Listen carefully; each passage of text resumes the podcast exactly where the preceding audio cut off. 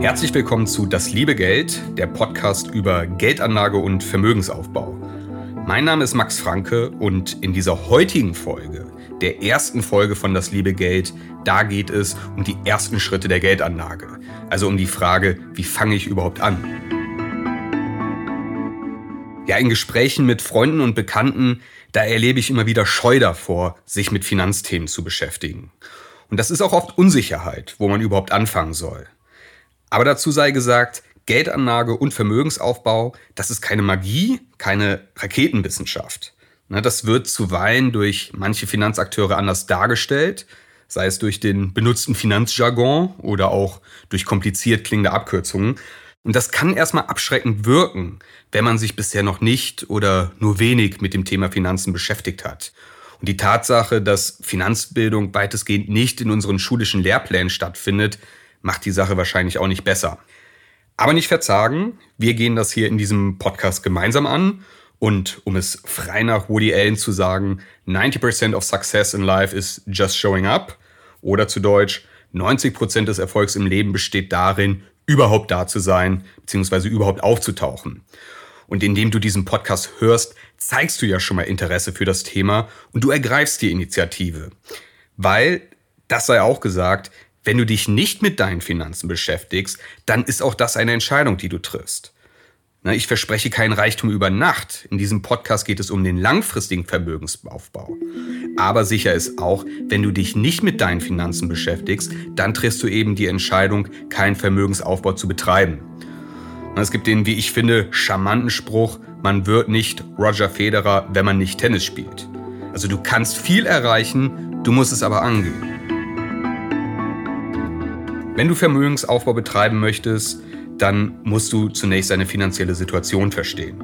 Da ist eine der ersten Fragen, wie viel Geld steht dir überhaupt zur Verfügung zum Sparen und zum Investieren?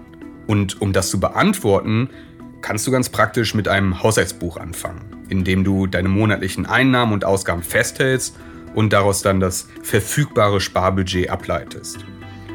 Das Haushaltsbuch dient vielfach der Prävention von Schulden, also dass du sicherstellst, nicht über deine finanziellen Verhältnisse zu leben. Du kannst mit einem Haushaltsbuch aber auch nachvollziehen, wie viel Geld dir zum Sparen und Investieren am Ende aller Ausgaben übrig bleibt. Und du kannst mit einem Haushaltsbuch ebenso deine Ausgaben optimieren und auch Einsparpotenziale identifizieren. Grundsätzlich hat ein Haushaltsbuch drei Teile. Die Einnahmen, die fixen Ausgaben und die variablen Ausgaben. Die Einnahmen, also beispielsweise dein Gehalt oder sonstige Leistungen, die erhältst du ganz einfach über dein Kontoauszug. Ne? Die lassen sich ziemlich leicht erfassen. Zu den fixen Ausgaben gehören zum Beispiel Miete, Versicherungen, Strom oder auch Abonnements für Medien oder das Fitnessstudio. Ne, die können ebenfalls gut über den Kontoauszug erfasst werden, wobei man da etwas aufpassen muss. Einige Kosten fallen vielleicht nur unregelmäßig, vielleicht einmal im Jahr an das betrifft zum Beispiel manche Versicherungen oder die Kosten sind Schwankungen unterworfen. Aktuelles Beispiel wären hier steigende Energiepreise, wodurch zum Beispiel eine Nachzahlung bei der Nebenkostenabrechnung deines Wohnungsvermieters erfolgen kann. Die variablen Kosten sind alle im Alltag anfallenden Ausgaben, also beispielsweise Lebensmittel, der Kneipenbesuch, Reisen, aber auch Kleidung oder auch Transportkosten, sofern diese nicht fix anfallen. Und die variablen Ausgaben, die sind etwas aufwendiger zu ermitteln. Ich habe gute Erfahrungen damit gemacht, ein Haushaltsbuch auf Monatsebene aufzustellen. Und um die variablen Ausgaben zu ermitteln, kann es hilfreich sein, diese Ausgaben über zwei, drei Monate zu erfassen. Das ist zunächst vielleicht etwas lästig, wenn du auch kleine Ausgaben wie den Kaffee beim Bäcker erfasst. Es ist aber ungemein hilfreich, um dein Ausgabenverhalten und deinen Finanzbedarf richtig zu verstehen. Vielleicht zahlst du auch nur mit Karte, was die Erfassung der Ausgaben erleichtern kann, anstatt jede Quittung zu sammeln und einzutragen. Ja, und auf Basis der tatsächlichen variablen Ausgaben kannst du dir ein Budget für die verschiedenen Ausgabenblöcke geben. Beispiel, für Reisen veranschlagst du ein monatliches Budget von 100 Euro, für Lebensmittel 10 Euro am Tag, also 300 Euro im Monat und für Kleidung 50 Euro. wenn du deine Einnahmen und Ausgaben erfasst hast, dann kann eine Gruppierung der Kostenarten helfen. Also bei den Fixkosten beispielsweise eine Position, die du Medien nennst und unter der du Abos für Video- und Musikstreaming oder auch für journalistische Angebote oder sonstige Apps bündelst. Und dann kannst du die Kosten ins Verhältnis zu deinen Einnahmen setzen. Also zum Beispiel, wenn du 100 Euro im Monat für Medien ausgibst und deine Einnahmen betragen 2000 Euro, das ist ungefähr der durchschnittliche Nettolohn in Deutschland, dann gibst du 5% deines verfügbaren Einkommens für eben diese Mediendienste aus. Möglicherweise wird dir mit dieser prozentualen Erfassung erst deutlich, dass du zum Beispiel sehr wenig für Lebensmittel ausgibst, aber überdurchschnittlich viel für Ausgehen bezahlst. das kannst du ja machen, aber diese Erfassung kann dir Transparenz geben und dabei helfen, für dich bessere Entscheidungen zu treffen. Und wenn du alle Fixkosten addierst und da kommt dann zum Beispiel ein Wert von 1000 Euro raus, dann ist 50 Prozent deines verfügbaren Einkommens jeden Monat fix gebunden, wobei dein Interesse darin bestehen sollte, möglichst geringe Fixkosten zu haben. Einige der Positionen sind nun wirklich fix gebunden und lassen sich nicht ohne weiteres ändern, zum Beispiel die Miete. Aber vielleicht hinterfragst du mit diesem Überblick den Sinn mancher Versicherungen oder du suchst nach günstigeren Tarifen für Handy und Strom oder du stellst fest, dass du manche Abos bezahlst, aber eigentlich gar nicht benötigst. Und am Ende, wenn du alle Einnahmen und Kosten erfasst hast und die Ausgaben von den Einnahmen abziehst, dann sollte da idealerweise ein positiver Restbetrag stehen. Ja, falls negativ gibst du mehr aus, als du einnimmst, das wäre natürlich schlecht. Und dieser Restbetrag, der kann dann deine monatliche Sparquote sein. Also das Geld, das du nicht ausgibst, sondern zurücklegst. Und um gar nicht Gefahr zu laufen, diesen Betrag auszugeben, kannst du ihn auch direkt nach dem Gehaltseingang auf deinem Konto abzweigen und zum Beispiel auf ein anderes Konto überweisen. Ja, wie hoch sollte diese Sparquote nun sein? Ja, je höher, desto besser. Ne? Vermögen werden auf der Ausgabenseite gemacht, also nur mit dem Geld, das du nicht ausgibst. Und es gibt die berühmten 10%, die man als Sparquote mindestens anstreben sollte. Aber letztlich ist es zutiefst individuell, was man zur Seite legen kann und vielleicht auch will. Manche werden eine Sparquote von 20 Prozent oder mehr erreichen und für andere sind auch wenige Prozent eine große Herausforderung. Letztlich gilt jeder im Rahmen seiner Möglichkeiten und auch wenn der Sparbetrag nur überschaubar ist, dann ist dies kein Grund, nicht zu sparen.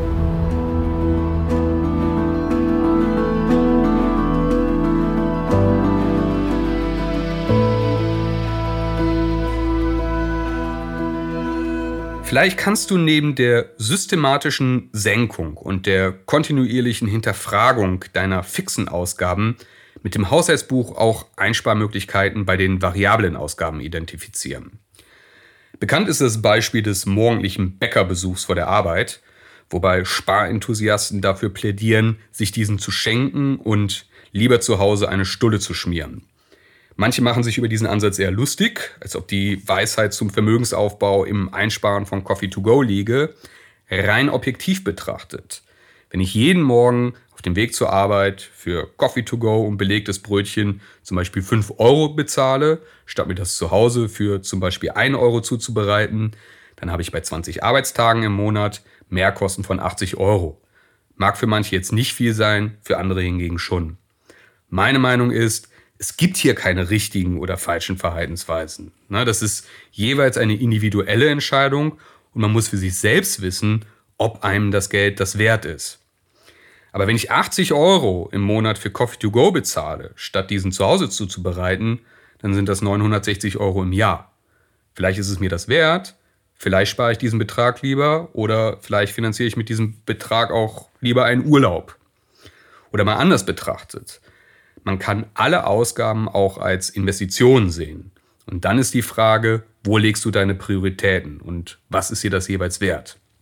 Angenommen, du veranschlagst bei deinen variablen Ausgaben 100 Euro im Monat für Ausgehen, Kino und Kneipenbesuche. Dann kann das ein für dich lohnendes Invest in Freundschaften und in Lebensqualität sein. Jemand anders könnte für sich die Rechnung aufmachen, nur 50 Euro auszugeben, weil er oder sie den gleichen Spaß mit weniger Ausgaben hat und dafür 50 Euro mehr zu sparen, die Sparquote also zu erhöhen oder eben 50 Euro für andere Dinge verfügbar zu haben. Das ist eine Entscheidung und das ist eine Opportunität. Was du für A ausgibst, steht dir für wenig zur Verfügung und du musst für dich beantworten, was dir wichtiger ist. Mein Punkt ist da ganz reinisch. Jeder Jack ist anders. Also entscheide du für dich, wo deine Prioritäten liegen und wofür du wie viel ausgeben möchtest. Und da bin ich wieder bei der eingangs erwähnten Selbsterfahrung. Ist das morgendliche belegte Brötchen beim Bäcker wirklich Lebensqualität für dich oder eine unreflektierte Gewohnheit? Diese Fragen solltest du für dich beantworten und dann entscheiden. Und vielleicht hilft dir eben die Übersicht des Haushaltsbuches, diese Frage besser zu beantworten.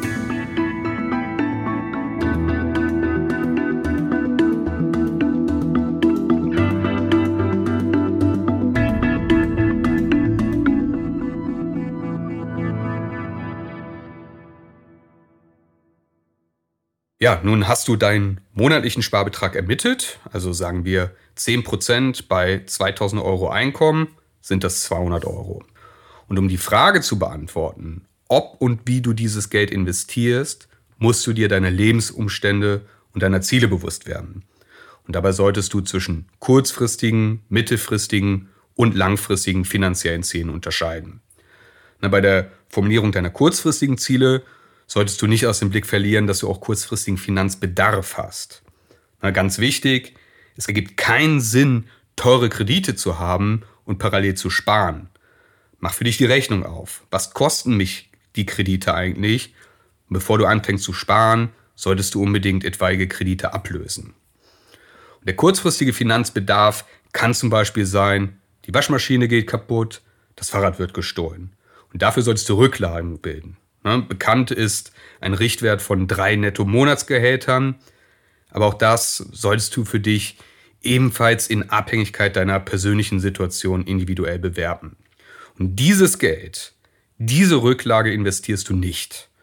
Du benötigst im Zweifelsfall kurzfristig Zugriff auf das Geld, wenn unvorhergesehene Ausgaben anstehen. Und diese Rücklagen solltest du zunächst bilden, bevor du beginnst zu investieren. Ein mittelfristiges Ziel kann zum Beispiel eine größere Anschaffung sein, die du tätigen möchtest. Um im Beispiel zu bleiben, wenn du absehbar in fünf Jahren 6000 Euro benötigst, könntest du von deinem monatlichen Sparbetrag in Höhe von 200 Euro je Monat 100 Euro beiseite legen, um eben nach fünf Jahren 6000 Euro zu haben. In früheren Zeiten hättest du dieses Geld auch zum Beispiel in ein Festgeldkonto oder in Unternehmensanleihen mit passender Laufzeit investieren können aber auch wenn die Zinsen aktuell, also im Sommer 2022, Zeitpunkt der Aufnahme, die Zinsen aktuell wieder etwas steigen, fällt diese Option eher weg. Es gibt clevere und weniger clevere Arten zu sparen, aber wie man spart, das ist nicht Thema dieser Ausgabe und wird dann zu einem späteren Zeitpunkt nochmal im Detail behandelt. Kommen wir zu deinen langfristigen Zielen. Wenn ich von Investieren spreche, dann meine ich die langfristige Geldanlage, ne, auf die dieser Podcast auch in den weiteren Folgen den Fokus legen wird. Und mit langfristig, damit meine ich mindestens 10 Jahre, eher 20 oder auch 30 Jahre. Na, das verfolgte Ziel ist somit eher der Sparstrom fürs Alter oder eben der langfristige Vermögensaufbau. Und beim langfristigen Vermögensaufbau, da kommen wir um Aktien kaum herum. Aktien erzielen historisch betrachtet und über einen langen Zeitraum die höchste Rendite.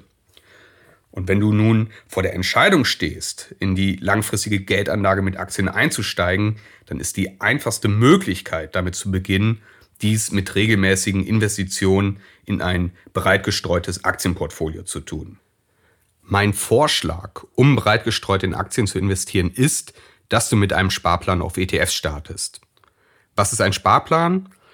Ja, in aller Kürze, bei einem Sparplan gibst du der Bank den Auftrag zu einem festen Zeitpunkt, zum Beispiel jeden Monat, einen bestimmten Betrag in ein bestimmtes Wertpapier automatisch zu investieren. Was ist ein ETF?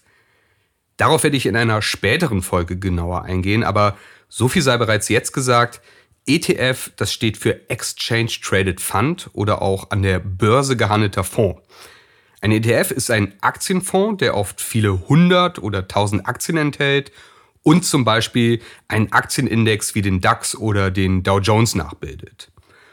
ETFs bieten den Vorteil, dass sie sehr kostengünstig sind und dass du mit geringem finanziellen Einsatz den Markt in seiner Breite abdenken kannst und das Risiko von der schlechten Performance einzelner Aktien minimierst.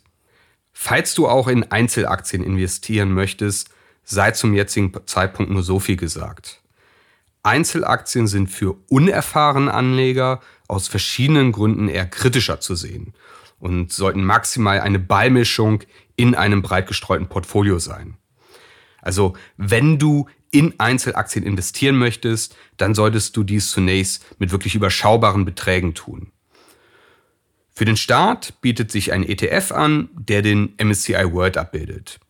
Der MSCI World ist einer der gebräuchlichsten großen Indizes und der umfasst rund 1600 Aktien aus über 20 Ländern. Das bedeutet, dass ein ETF auf den MSCI World all die Aktien aus dem MSCI World Index anteilig enthält. Du kannst also mit nur einem Wertpapier Aktien von 1600 Unternehmen aus über 20 Ländern erwerben und hast somit eine breite geografische Streuung und deckst ebenfalls Unternehmen verschiedener Branchen ab. Um loszulegen, benötigst du lediglich ein Depot, über das du Aktien bzw. ETFs kaufen kannst und wo diese dann verwahrt werden. Das kann beispielsweise bei deiner Hausbank sein oder bei einem der zahlreichen Online-Broker. Der wesentliche Unterschied ist, dass ein Online-Broker üblicherweise preisgünstiger ist, die aber keine Beratung bietet. Allerdings kann die Beratung bei deiner Bank auch mehr ein Verkaufsgespräch sein, wobei dich der freundliche Angestellte vor allem zum Kauf der Finanzprodukte aus dem eigenen Haus bewegen möchte. Und die Kosten des Depots können zum Beispiel laufende Gebühren sein oder auch Kosten, die durch den Kauf oder Verkauf von Wertpapieren entstehen. Und um das für dich passende Depot auszuwählen und den oder die ETFs zu identifizieren, in die du investieren möchtest, solltest du bei den einschlägigen, seriösen Vergleichsseiten und Online-Plattformen recherchieren.